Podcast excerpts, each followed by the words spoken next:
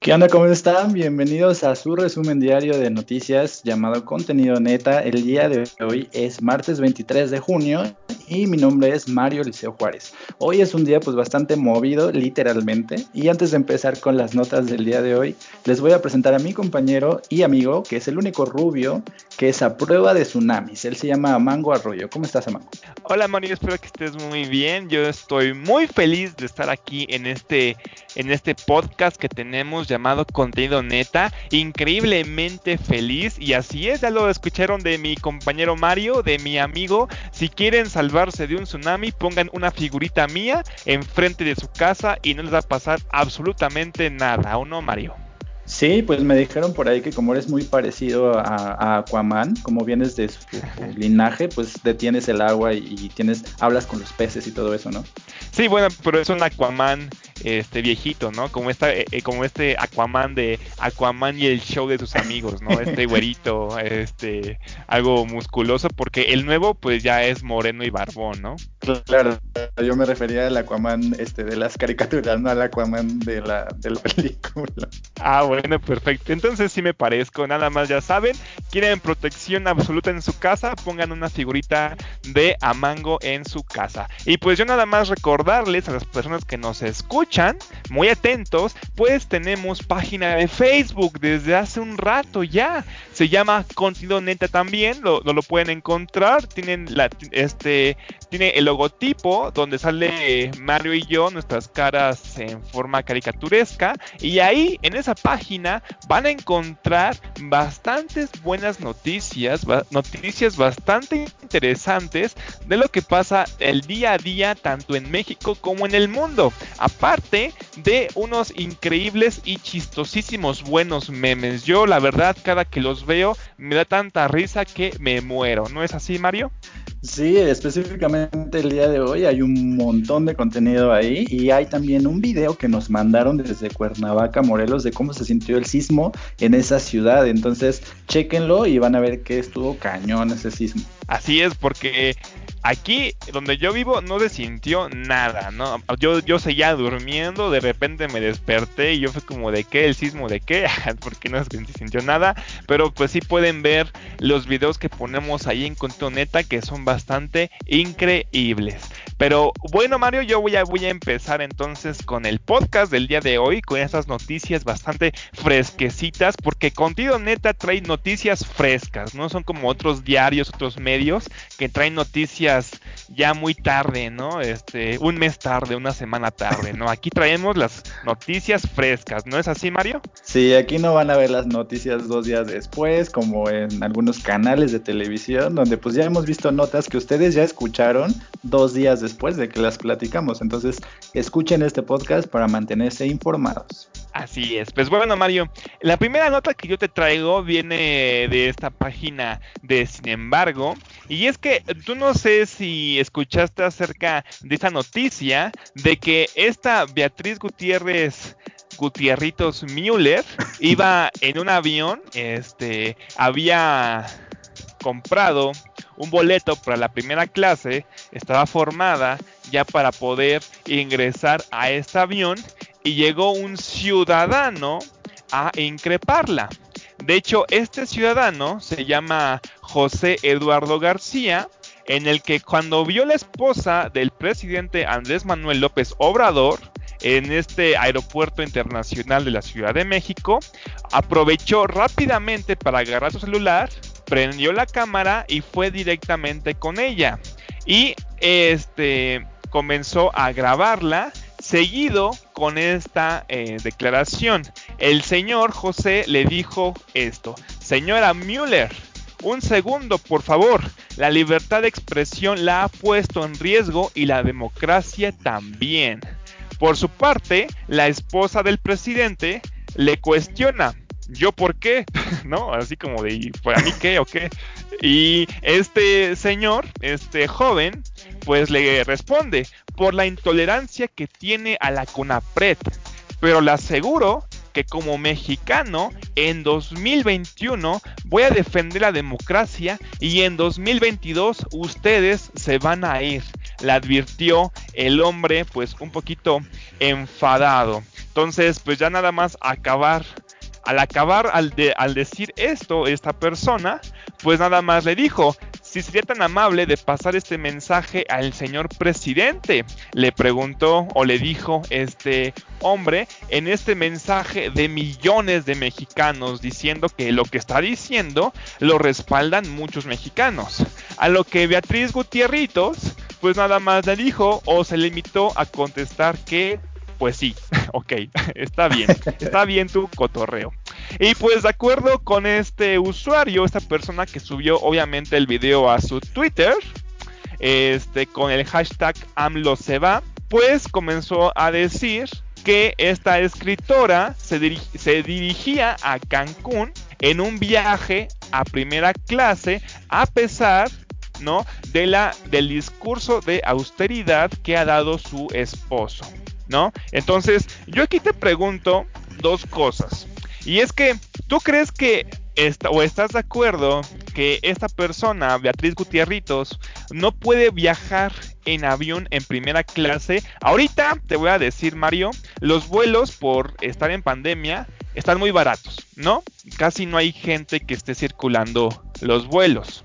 Y aparte, esta Beatriz, pues no es como otros funcionarios públicos, ¿no? De hecho, ella es la única que tiene doctorado o que yo conozco que se ha tenido una profesión en su tiempo de carrera. Si tiene doctor, si es estudiosa si, es, si ha estado en la investigación. Yo te preguntaría si estás de acuerdo con este señor que la increpó y también te pregunto porque esto se, se asemeja bastante a otros casos que ha habido con expresidentes, como con Vicente Fox, con Felipe Calderón, etcétera, ¿no? Que también los han increpado en, en los aviones. Pero aquí lo que es muy curioso y es que en este caso andan diciendo, ¿no?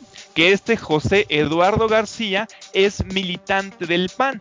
Y de hecho, si tú vas a su Twitter, vas a ver que tiene fotos, ¿no? Con los expresidentes y con muchos funcionarios del PAN porque es militante. Entonces, aquí no sé si estás de acuerdo que este lo convierte, pues ahora sí que en un en un militante de un partido, no es tanto un ciudadano como tú o como yo. ¿No? Entonces, no sé tú qué opines al respecto, si está bien, si todo lo que pasó estuvo de acuerdo con lo que debería pasar, si realmente esta Beatriz violó eh, la libertad de expresión con todo lo que pasó de la CONAPRED y si ella no puede eh, dirigirse a Cancún en un vuelo de primera clase. Pues mira, o sea, yo creo que aquí hay dos cosas. O sea, en primera, eh, ella es la primera dama, entonces ella obviamente, yo siempre he pensado que ellos no tendrían que viajar en transporte público, comercial, sino tendrían que tener su propio tipo medio de transporte, porque pues ellos dirigen el país al final de cuentas, entonces si algo les pasa, eso repercute en la dinámica o la calma social que, que haya en el país, ¿no? Pero pues eso a lo mejor no, no tiene nada que ver ahorita. Ah, lo que sí creo es que hay una confusión de todo lo que pasó con Chumel Torres, la CONAPRED y que la gente está muy en este discurso de que lo que, lo que pasó es como eh, un tipo de censura a la libertad de expresión cuando no lo es.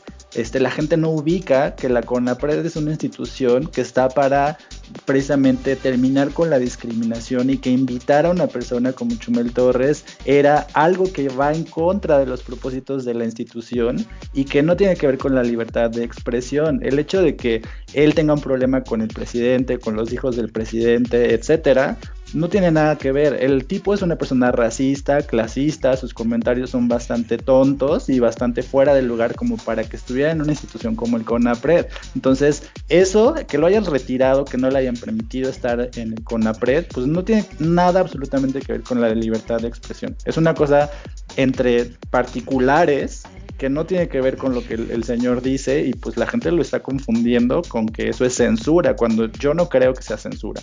Así es, es muy cierto lo que tú mencionas, Mario, y lo digo porque hay gente en internet que han estado comparando el humor de Chumel Torres con los de Capulina, con los de Tintán diciendo que ellos también eran clasistas. Y ese no era el punto, ¿no? O sea, el punto no era que este señor Chumel Torres fuera comediante y que en sus chistes fueran clasistas. El punto es que iba a dar una conferencia o iba a participar en una conferencia, en una plática que se trataba acerca de no, no ser racismo y clasista. Entonces, una persona cómica que tiene chistes clasistas y racistas y que afuera de eso, de esos chistes, también menciona comentarios clasistas y racistas, pues no podría estar en esta plática. De eso se consistía todo, pero como dice Mario, lo han hecho todo muy grande. Ya se comparan otros a otras personas, otros comediantes, los comediantes comienzan a pensar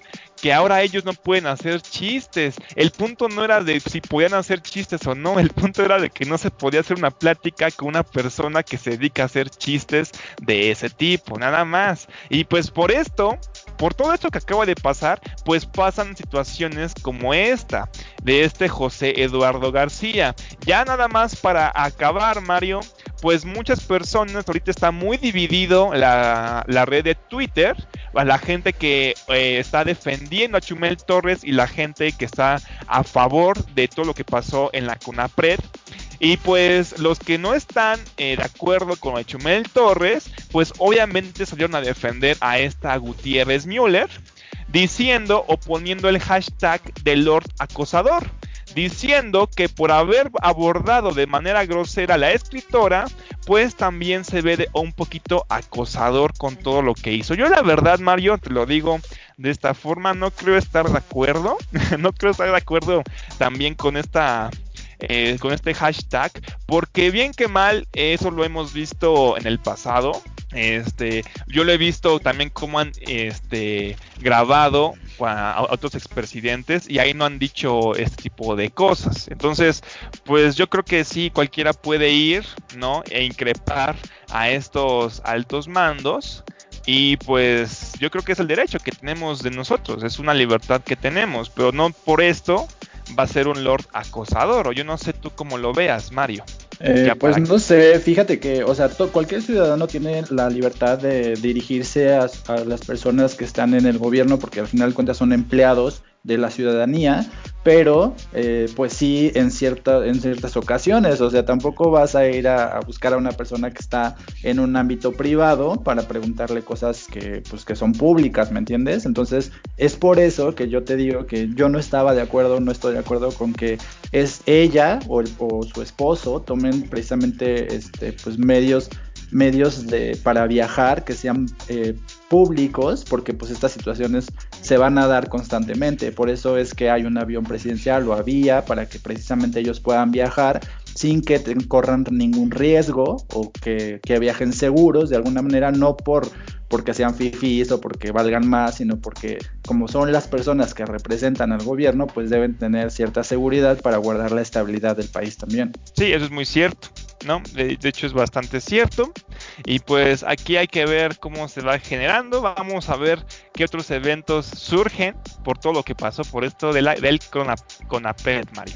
Pues bueno, yo te voy a contar una historia que, bueno, más bien es una nota que no es noticia, sino más bien es un programa que a mí me pareció muy interesante y que me gustaría pues decirles para que si ustedes tienen hijos que sean niños o jóvenes, hermanos, conocidos, pues puedan hacerles llegar esta información que a mí me parece bastante pertinente porque yo creo que las artes son algo que podría cambiar nuestro país si se acercaran un poco más a la juventud. Y pues esta nota viene en el periódico La Jornada y habla precisamente acerca de un programa que es una iniciativa de un grupo que se llama Mejor Teatro que es una organización que precisamente se dedica a difundir la actividad teatral, la recreación y las actividades que tienen que ver con el teatro y hacerlas accesibles a la comunidad junto con uno de, los bancos eh, más grandes que hay en el país, que es Banamex. Ellos dos se han unido y han creado un programa que se llama Creactívate, que tiene como finalidad pues educar a los niños y a los jóvenes por medio de algunas actividades ligadas al teatro y a las artes que en este momento se están impartiendo a través de la plataforma Zoom por esta situación del COVID, pero que están también teniendo una convocatoria para poder otorgar 130 becas a niños y jóvenes para 26 diferentes actividades artísticas. Entonces, si tú tienes algún conocido, alguna persona eh, joven o algún niño que está interesado en actividades relacionadas con el arte, pues pueden ir a esta página de www creativate.com y ahí van a encontrar como todas las características de este programa y las actividades entre las que pueden escoger para poder obtener esta beca. Está, por ejemplo, la actuación, el canto, la danza, la producción artística, la producción escénica, maquillaje, y pues es una opción bastante buena, van a dar estas 130 becas que me parece que son bastantes, y eh, pues aparte de, de, estas becas, las personas que salgan seleccionadas pues van a obtenerlas, pero las que no, van a tener 520 eh, descuentos después de las 130 becas que otorguen. 520 personas van a tener descuentos especiales para poder acudir o para tomar alguna de las actividades artísticas que otorga esta asociación. Entonces, entre las personas que van a, dar este tipo de cursos o este tipo de clases a los becados, pues hay personas que son actores, bailarines, cantantes, está entre ellos el director de eh, la obra musical El Rey León, y pues todas las personas que estén interesadas pues pueden hacerlo. A mí me parece una, una, nota que les podría dejar bastante y pues hay que aprovechar y ocupar estas becas, sobre todo en esta época, pues para darles otras opciones a los niños o a los jóvenes y pues este programa es un programa que actualmente me parece muy importante y por eso te lo traigo para que puedas eh, conocerlo y pues no sé tú si tienes a alguien a quien le puedas recomendar esta beca. Pues no sé, Mario. Por ejemplo, mi mamá siempre ha dicho que canto muy bonito. ¿Crees que yo pueda tener la beca, Mario? pues tú, no sé si entras en la clasificación de jóvenes, porque según yo ya eres como adulto joven, pero eh, pues checa las bases. en una de esas, este, sí entras como, como joven todavía. Oh, genial, no manches, qué, qué interesante, qué emocionante. Pues yo me voy a apuntar, yo no sé ustedes los que nos escuchan, yo me voy a apuntar, no importa que esté viejito para otros, yo lo voy a intentar y ahí me van a ver en Broadway, ¿no? Ahí como Mufasa en el Rey León. Igual y sí, igual y sí, ¿eh? Me podría, podría llegar lejos, ¿no crees, Mario? Pues probablemente sí. Entonces, pues esta, esta información se las dejo en la página de Facebook. Ahí va a estar la liga junto con la nota. Y pues eh, específicamente en la labor del teatro y de esta organización que se llama Mejor Teatro, aunque parezca un comercial, este no lo es. Es una, una organización que ha tenido muy buenos resultados ofreciendo descuentos, ofreciendo visitas de ciertos grupos que a lo mejor no tendrían acceso al teatro porque eh, algunas funciones o algunas producciones son muy costosas.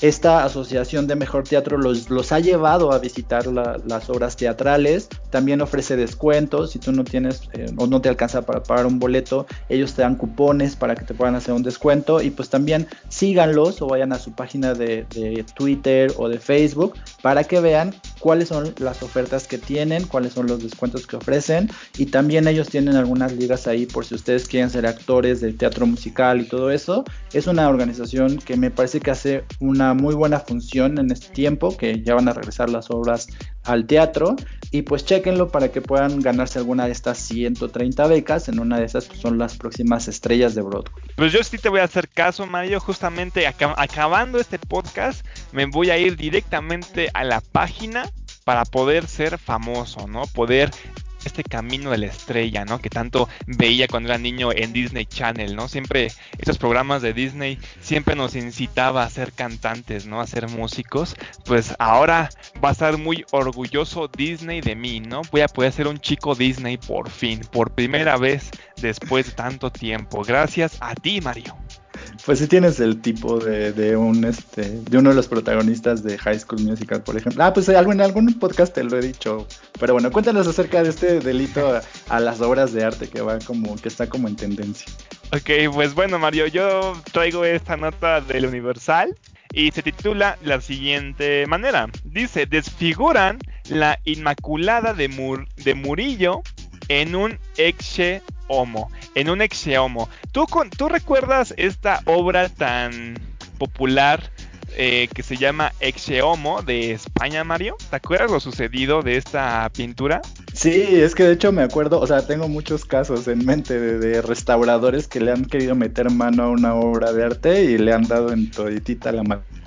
Ok, exacto, pero aquí lo curioso o lo peculiar es que en esta obra del Exe Homo de Borja, ahí está en España, en una iglesia, pues se hizo bastante famoso, ¿no? Es muy popular, de hecho dicen que es una pintura pues, ya moderna, ¿no? Ya es de estas obras que pues sí impactaron bastante y pues ahí te das cuenta o al menos en la historia del Exeomo pues te dabas cuenta que la artista que lo restauró, pues lo hacía con toda su intención, ¿no? O sea, no lo hizo de mal pedo. O sea, lo hizo realmente queriendo restaurarla, pero pues no sé qué pasó. Dice que de repente estaba pintando, parpadeó y de repente ya estaba el exeomo, ¿no? Que ella ni siquiera sabe por qué. Pero bueno, resulta que acaba de volver a pasar.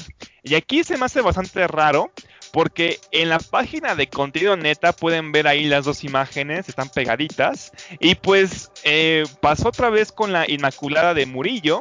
Y sí, parece el otra vez. Y te voy a leer un poquito acerca de esta obra. Dice, el propietario de la copia de una Inmaculada de Murillo que ha sido intervenida de forma inadecuada por un artesano que rehabilitaba mobiliarios se mostró atónito con el resultado del proceso y ha contactado con un restaurador especialista para ver qué se puede hacer con la obra pues ya dice que ya se ha perdido totalmente el sentido y el valor, lo lamenta. Y es que aquí vamos a ver algo muy curioso que pasó con este con este caso Mario, y es que es la persona que contaba con el Inmaculada de Murillo eh, fue con esta persona especialista en rehabilitar mobiliarios, o sea, pues muebles, etcétera, y pues fue con él porque él decía que hacía un buen trabajo reparando muebles. Los, cuando los reparaba o los daba así como un toque de brillo, pues sí se veían nuevos, ¿no? Hacía un buen trabajo. Entonces, como él ya había este, restaurado este, varios muebles de su casa, pues dijo, bueno, pues vamos a darle este trabajo a él, viendo que trabaja tan bonito con los muebles, seguramente va a poder restaurar también esta obra. Lo que resultó pues fue desastroso, ¿no? Y algo que se me hace muy curioso, este Mario, es que en una declaración que dijo, eh, mencionó el dueño de esta obra, dice lo siguiente. Dice, en un primer momento nos trae el marco dorado junto al cuadro con una primera imagen que no se parece en nada a la original. Y niega, eh, se refiere al que restauró la obra, niega totalmente que hubiera hecho algo solo que el cuadro estaba sucio y que lo había limpiado. O sea, diciendo que el restaurador de muebles, pues nada más agarró el cuadro y según él, nada más limpió el, el, el marco y dice que la pintura así ya estaba, ¿no? Que le habían dado la pintura deforme, así como tal. Pero aquí menciona el propietario que pues obviamente no y que la cara estaba totalmente desfigurada, con un parecido al exiomo de Borja, relata el propietario. Entonces es una anécdota bastante peculiar, bastante curiosa que pasa en estos tiempos modernos. Y pues yo no sé qué opinas tú Mario con esto. Opino que a quién se le ocurre darle una obra de arte a, a una persona que restaura muebles, o sea, obviamente un mueble y una pintura no es lo mismo y pues no sé para qué querría restaurarla, ¿no? Si yo tuviera una obra de arte así muy viejita, pues la dejaría que se eche a perder así solita, ¿no? O sea, para que alguien le meta mano y la eche a perder, supongo que es muy cara. Entonces, pues eh, para empezar el problema fue del dueño, ¿no? O sea, en qué cabeza cabe, como diría mi abuelita. Así es, y pues nada más para acabar con esta mini nota, pues decirte que el propietario no lo hizo con intenciones de economía o no lo hizo para ahorrarse dinero. Simplemente pues se fue con la finta de que como hacía un perfecto trabajo en reparar y en reponer muebles, pues pensó que por extensión el trabajo que haría sería de buena calidad, ¿no? Entonces, aquí menciona de hecho que fue él quien se ofreció a limpiarlo y trajo otro de los cuadros de su familia que ahora han comprobado que también tiene en la parte de, detrás efectos poco profesionales. De hecho, en la copia de la Inmaculada, además de la desfiguración del rostro y las manos, aparecen unas aplicaciones en el adverso que pueden provocar tensiones en la obra. Entonces, pues la moraleja es pues que no dejen que otras personas se metan con sus pinturas si no son artistas, ¿no? Yo no le voy a encargar que se encargue de mi plomería a un veterinario, es como que yo sé que es un buen veterinario, pero pues no tiene nada que ver con esto, ¿no? Entonces, pues hay que ver, hay trabajos sin trabajos, hay que dejarlos siempre en su lugar. Sí, bueno, sí, sí, aquí, por ejemplo, en la Ciudad de México se, le, se les echó a perder la, obra que está fuera del Museo Nacional, o sea, del, del Munal. Entonces, o sea, si, si ellos tomaron esa mala decisión de contratar a, a, ese equipo, pues al señor se le perdona, ¿no? Porque pues si vimos que en un país alguien tomó esa decisión que estaba encargado de la cultura de la ciudad, pues el señor igual, pues se le pasa, ¿no? Oye, y te voy a contar esta, esta nota que de hecho, pues es, a mí me causa bastante intriga. Viene de la página de Sopitas y habla acerca de un reporte que está dando de las colonias o las alcaldías en la Ciudad de México con mayor cantidad de muertes, pero pues tú me vas a decir esto ya lo sabemos porque pues todas las tardes hay un informe del subsecretario de salud acerca de esto, pero Aquí la nota es que este reporte o estos datos viene de, los datos que arrojan las llamadas al 911 en la Ciudad de México. Entonces, no está basado en cifras de los hospitales o de la Ciudad de México en, en particular, sino estas cifras son específicamente la gente que habla desde las distintas alcaldías para reportar que alguien ha fallecido este, en su casa. Entonces, esta nota no tiene que ver con los reportes de los hospitales, sino más bien con todas las personas que han estado en confinamiento o han estado en su domicilio y se han dirigido al 911 para eh, pues decir que, alguien falleció o que están reportando una muerte en, en, su domicilio. Entonces, esta investigación fue realizada por Efraín Zuk de la organización Quinto Elemento Lab y pues arroja estos datos o estos números entre el periodo del 23 al 27 de mayo con un total de 1179 registros de llamadas, o sea, esta es la cantidad total de llamadas que revisaron. Y pues eh, te podrás imaginar cuál es la, la, alcaldía que tiene una mayor cantidad de llamadas por muerte de posible COVID y es la alcaldía Iztapalapa que tiene un total de 360 reportes de fallecimientos de, de, muerte por COVID. Luego está la delegación Gustavo Amadero, la alcaldía Gustavo Amadero con 143, la alcaldía Cuauhtémoc con 87 y así las enumera todas hasta llegar a la última alcaldía, la que ha tenido menos cantidad de llamadas eh, por esta causa, que es la alcaldía de Coajimalpa con 13. Eh, Magdalena Contreras tiene 14, Benito Juárez 21, entonces es muy grande la distancia que hay entre las las alcaldías que están abajo de la lista e Iztapalapa que tiene un total de 360 que pues es una cantidad muy alta eh, con respecto a este tipo de, muerte. Y después pues las enumera también por colonias. Antes de decirte pues cuáles son las colonias que aparecen en esta lista pues dime qué es lo que opinas acerca de este estudio. Pues se me hace bastante interesante eh, ver cómo este, estas muertes han estado como incrementando en estas en estas colonias de la Ciudad de México y pues no sé si tenga que ver también con respecto a las zonas, ¿no? Si también tiene que ver pues con las personas que no están respetando tanto esta de la zona de distancia, las medidas de, salubridad, porque yo he visto al menos algunas colonias de la Ciudad de México que como que respetan un poquito más que otras. Entonces no sé si tenga que ver con eso también, Mario. Pues es, el caso de la alcaldía de Iztapalapa, pues en algunas cifras, o sea, independientemente de que hay como diferencias entre las cifras que hemos visto en los diferentes reportes, o sea, el reporte de la Ciudad de México, el reporte federal, otros reportes que son independientes, siempre está como hasta arriba, e inclusive se habla que la cantidad de fallecimientos que ha habido en esa alcaldía rebasa las, los fallecimientos en algunos países, entonces la situación en esa parte de la ciudad es muy grave, e inclusive pues la, propia jefa de gobierno señala que es una de las zonas que son como de mayor contagio. Y pues no sé quién sea el, alcalde de, de, esta zona, pero pues sí debería de tomar otras estrategias para poder eh, pues calmar esta situación. Y pues en los datos que trae este reporte, por ejemplo, de las colonias, porque primero las trae desglosadas por alcaldías y después por colonias, está hablando que el código postal 9700, que es el que corresponde a las colonias Buenavista, Carlos Han González, Desarrollo Urbano, Quetzalcoatl, Santa Cruz, eh, Mellehualco, es como la colonia con mayor cantidad de llamadas, que tiene un total de 31 muertes por COVID reportadas. Y después vienen eh, pues las colonias Asunción, San Ignacio, San José, San Lucas, San Pablo, todos los santos de la Ciudad de México.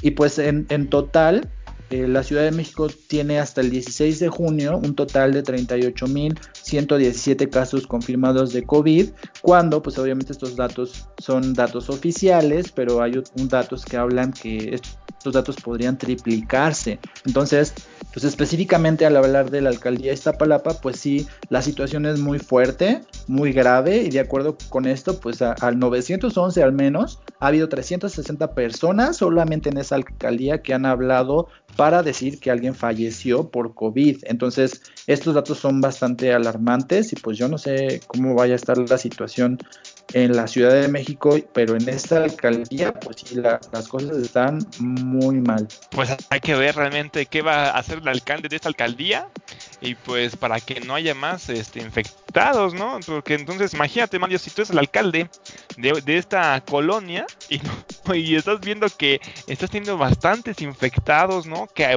bastantes muertes, pues ya era para que estuviera reaccionando, ¿no? Y era para que ver que si las medidas que no está tomando este alcalde, pues cambiar a otras, ¿no? Es como de, bueno, si no está funcionando, pues hay que ver qué otra cosa se puede realizar. No seguir con lo mismo, ver que se está aumentando las muertes y seguir exactamente con el mismo plan, ¿no crees?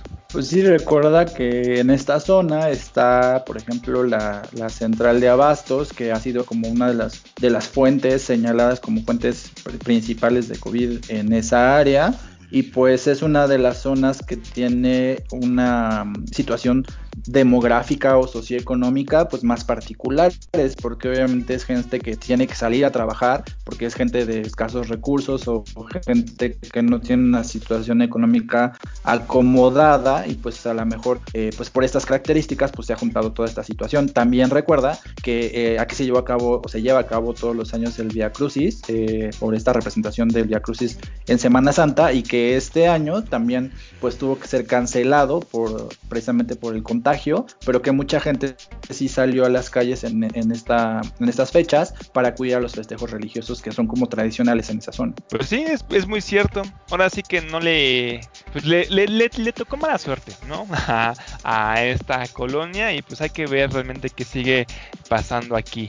Y pues bueno, Mario, pues yo nada más ya traigo mi última nota que tú los tuviste que haber sentido un poquito más que yo. Yo la verdad no sentí la verdad el temblor que pasó, ¿no? Este, ¿para qué te miento? Eh, aquí, a donde yo vivo, nunca se ha sentido, yo vivo en Cerro. No sé si tú lo sentiste, Mario. Eh, sí, de hecho lo sentí horrible porque eh, la puerta, las puertas empezaron a, a, sonar como cuando alguien las cierra y las abre muy fuertemente. Y pues cuando me di cuenta que era un temblor salí corriendo. Te dice corriendo desesperado, ¿no? no importa lo que estaban haciendo. Pobrecito la gente que les tocó en el baño, ¿no? Así como ni, ni qué hacerle, ¿no? Nada más hacerlo más rápido.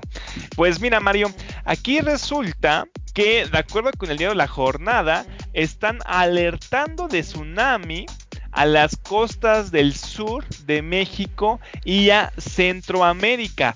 Este comunicado lo hizo saber Estados Unidos, no creas que fue México el que comenzó de, ay, no manches, alerta, no, no fue Estados Unidos quien emitió este martes una alerta de tsunami. Y aquí nada más para Centroamérica, aquí también están agregando a Perú y a Hawái tras un potente terremoto, que fue el que acaba de pasar, que tuvo en el epicentro o el epicentro que fue el estado de Oaxaca en México. O sea que en México eh, trajimos el temblor y le vamos a traer tsunamis a los países del de Centroamérica. Entonces, de acuerdo con esto, el, el Centro de Alerta de Tsunamis del Pacífico de Estados Unidos dijo que olas peligrosas de hasta 3 metros podrían golpear en cualquier lugar a menos de mil kilómetros a menos de mil kilómetros del epicentro del terremoto a partir de las 16 horas.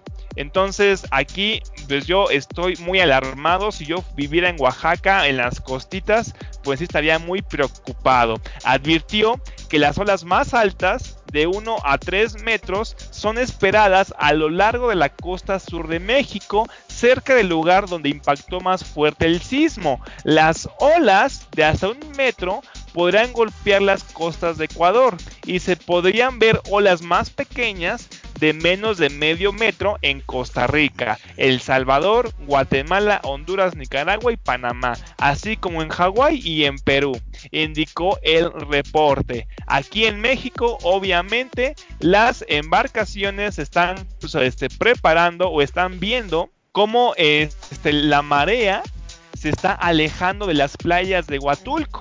¿No? Entonces, aquí yo te puedo decir aquí en un comunicado que acaban de poner, dice que a través de un video difundido en redes sociales se ha mostrado cómo el mar retrocedió hasta en 15 metros en las costas de Huatulco, Oaxaca. Este video lo hizo viral el, el, medio El Dato, el Dato MX en su red, en, en, su Twitter.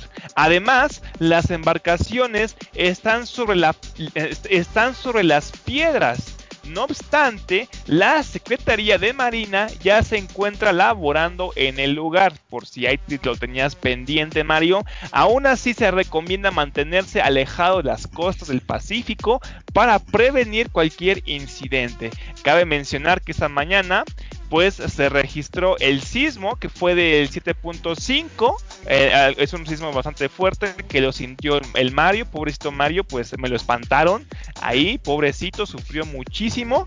Y pues con esto, eh, el epicentro, pues sabemos que fue en Crucecita, Oaxaca, el cual se percibió en seis entidades distintas, dejando hasta el momento solo daños mínimos. Al menos esto dice Radio Fórmula pero pues eh, yo, te, yo te comento, Mario, que el presidente López Obrador ya, sacó un video comunicando que pues sí hubo una persona muerta. Entonces, pues, ¿cómo ves esto? Eh, pues primero me gustaría decir que son muy chistosos los videos que difunde la presidencia, porque yo pues después de que salí corriendo por el temblor, que yo estoy en Hidalgo y es muy raro que se sienta hasta acá, pues entonces estuvo muy cañón. Cuando terminó el temblor, pues todas las cadenas de noticieros se empezaron a enlazar y entonces decían, vamos a ver un video de la presidencia. Y el video era el presidente hablando por teléfono con alguien, pero en realidad el presidente no estaba diciendo nada. Entonces cuando terminaba el video decían, ese es el mensaje que nos dio el presidente, así de, ¿qué? O sea, el presidente no dijo nada. O sea, los videos eran el presidente hablando con alguien por teléfono y su respiración se escuchaba como la tuya, así de fuerte, así de... Entonces, a mí los videos me dieron mucha risa. Y pues la otra cosa es que esta información que tú dices es muy importante porque cuando empezó a darse esto de que había o de que podía haber un tsunami, pues toda la gente, o sea, ya se veía en la película de lo imposible y en Tailandia acá este pues eh, con olas de 100 metros, este, 200 metros, y pues no es así, o sea, el tsunami que está hablando, eh, que están hablando las noticias, estos son olas pequeñitas que no ponen en riesgo la, vida de la gente, pero que si tú te metes al mar, pues obviamente te va a llevar, el, te va a cargar el payaso, ¿no? Entonces, pues nada más son como una, una alza en la marea o en el nivel del mar, pero que no implica estas estas visiones que la gente se hace cuando escuchan la palabra tsunami, que no es así, ¿no? Sí, ya se imaginan como tipo película 2012, ¿no? Olas así abarcando toda la ciudad, ¿no? Que todo ya valió, ya, ya, nos cargó el payaso a todos, ¿no? Pero pues sí, efectivamente, como dice Mario, es nada más que no van a poder estar en las playas, en las costas. No va a ser peligroso. Si alguien quiere irse a nadar, a, dar un chapuzón, pues no les recomiendo bastante esto realmente. Y pues ya nada más para acabar mi nota, pues nada más decir que la ola inicial, para que sepan, la ola inicial puede no ser la más grande, pero el peligro puede persistir por muchas horas o más después de la ola inicial. O sea que cuando llegue la primera ola grandecita, pues van a comenzar a, a transmitir estos oleajes este, las costas. Entonces, pues nada más procurar a la gente que vive allá, si nos escuchan, alguien que nos escuche de Oaxaca, pues que tengan cuidado y que no esté tan cerca de las costas o de las orillas, ¿no? Entonces, pues nada más guarda la distancia, Mario. Muy bien. Oye, y yo te traigo una nota que a mí, o sea, me, me enloqueció desde el momento en el que supe de ella y pues que hoy es como, estoy como el meme de es hoy, es hoy, porque estoy así súper emocionado por esto. Es una nota que viene del periódico Milenio es algo que muy, muy poca gente en nuestro país sabe y que a lo mejor si tú te enteras de esto, pues podrías pensar que ya es el apocalipsis este total, porque pues mezclas la pandemia, el temblor y ahora esto, y habla acerca de una ola o una nube de polvo que proviene del desierto del Sahara, que salió del desierto del Sahara hace algunos días y que va a llegar al continente americano, tocando algunos países de esta zona, incluyendo a México, va a llegar este, por la península de Yucatán. Entonces, yo les puse ahí en la página de Facebook una aplicación, una página que les permite ver este, geográficamente y en una vista del mundo, eh, como segundo a segundo, ver cómo va avanzando la ola y que a mí me parece muy mágico, pero que cuando ves las imágenes de las ciudades a las que ha llegado, pues sí parece más bien como una escena del apocalipsis. Entonces, ustedes chequenlo y me dicen. En la nota que viene del periódico Milenio, explica cómo el Centro Nacional de Prevención de Desastres, que se llama CENAPRED, no CONAPRED, CENAPRED, eh, está hablando de que la cantidad de polvo que va a llegar al país va a depender de la intensidad del viento y la concentración del viento eh, que haya como en el recorrido de este polvo este, que viene de África hacia México, hacia América. En las declaraciones que da este, en su comunicado el Centro Nacional de Prevención de Desastres dice que el polvo tiene un efecto directo sobre la cantidad de nubosidad y lluvias. Entonces, uno de los efectos que podría tener esta nube de polvo es que incremente la cantidad de lluvia que haya en el país o de nubes que haya en el país, pero también en algunas ciudades, que son las primeras con las que hará contacto, también podría tener como este efecto que tendrían las cenizas de un volcán cuando llegan al aire o a la atmósfera de cierta población. Entonces, aquí da una explicación o dice si estas partículas podrían ser dañinas o si no tienen ningún daño sobre la vida humana. Estos datos los da la Organización Meteorológica Mundial y dice que hay dos tipos de partículas que son partículas del aire. Las primeras son cuando son mayores a 10 micrómetros o cuando el tamaño de estas partículas es mayor a este, a este tamaño, no se pueden respirar, no pueden entrar en tu organismo y entonces solamente te podrían causar, por ejemplo, irritación en la piel, en los ojos, conjuntivitis y alguna infección de los ojos, por ejemplo, ¿no? Esas son como partículas mayores a 10 micrómetros. Y cuando las partículas sí te pueden dañar o sí podrían ser tóxicas o dañinas es cuando sean inferiores a 10 micrómetros, porque esas pues podrían meterse, meterse estas podrían, se te podrían meter en la nariz, en la boca y podrían llegar hasta tu sistema respiratorio. Entonces, esto te lo estoy explicando no porque se me haya ido el pedo, sino porque es importante porque esta, que es arena, o el polvo de arena que viene del desierto del Sahara, pues hasta ahorita no hay como una información que nos diga si son partículas dañinas o si son partículas que nada más pues, las vas a ver y no va a pasar nada. Entonces, eh, pues el Senapred está explicando que la cantidad de polvo que va a llegar a México no representa un peligro, pero que pues hasta que toque o hasta que llegue eh, al aire mexicano, digamos, pues ya serían como, podríamos ver qué efecto tendrían o de qué tamaño vienen o qué tan diluido viene ese polvo y entonces pues darán mayores indicaciones. Entonces hay que estar al pendiente de esta nota. A mí me parece una nota muy eh, asombrosa, o sea, saber que hay aire, que hay aire en México llegando directamente del desierto del Sahara, se me hace como muy mágico, pero también debo de aceptar que he pensado que en esta, ¿te acuerdas de esta escena de la momia cuando el demonio que, sale de la pirámide se convierte en polvo? Como que también he pensado que viene para acá. Entonces, pues no sé tú qué opinas acerca de esta información.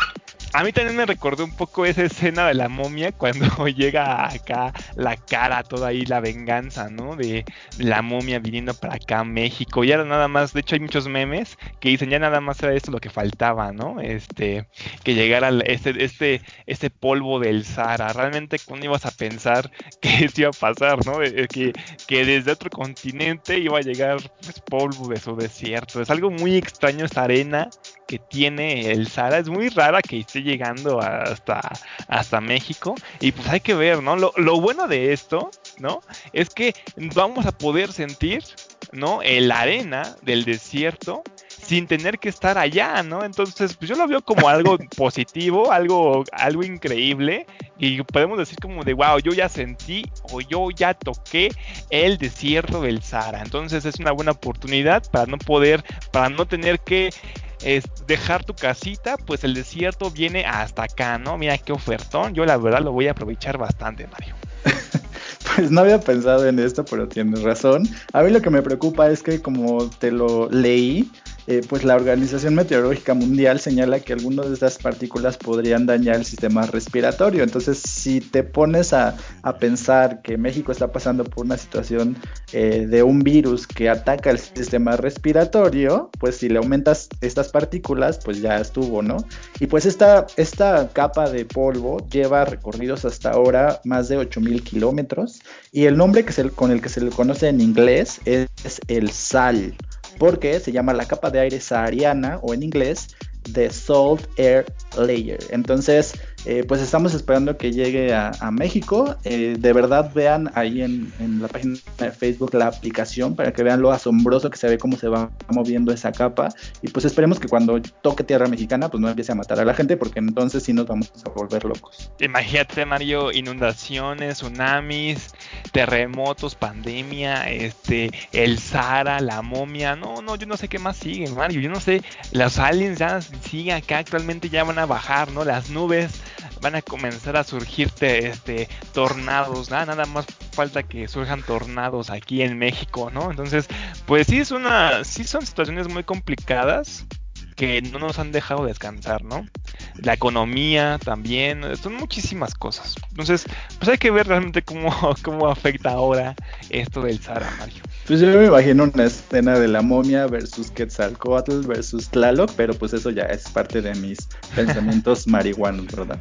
Claro que sí, pero yo creo que es una batalla épica. Imagínate, nosotros quejándonos y mientras los dioses acá peleando entre los tres, ¿no? Así como México es mío, ¡ah! acá, ¿no? Peleando los, los tres. Entonces, pues hay que ver, Mario. Eh, pues no sé si tienes alguna otra cosa más que decir o si no, pues la verdad es que yo me voy a ir a checar esta aplicación para ver en dónde va la, la ola de, de arena sahariana. Pues bueno, Mario, te dejo y pues yo me voy a ir a hacerme famoso con esta beca o con este programa de becas que me dijiste. La verdad me emocionaste bastante y yo me voy a ir directo a Broadway. Pero bueno, Mario, cuídate mucho y espero que estés bien y nos escuchamos el día de mañana. Hasta mañana, bye. Bye.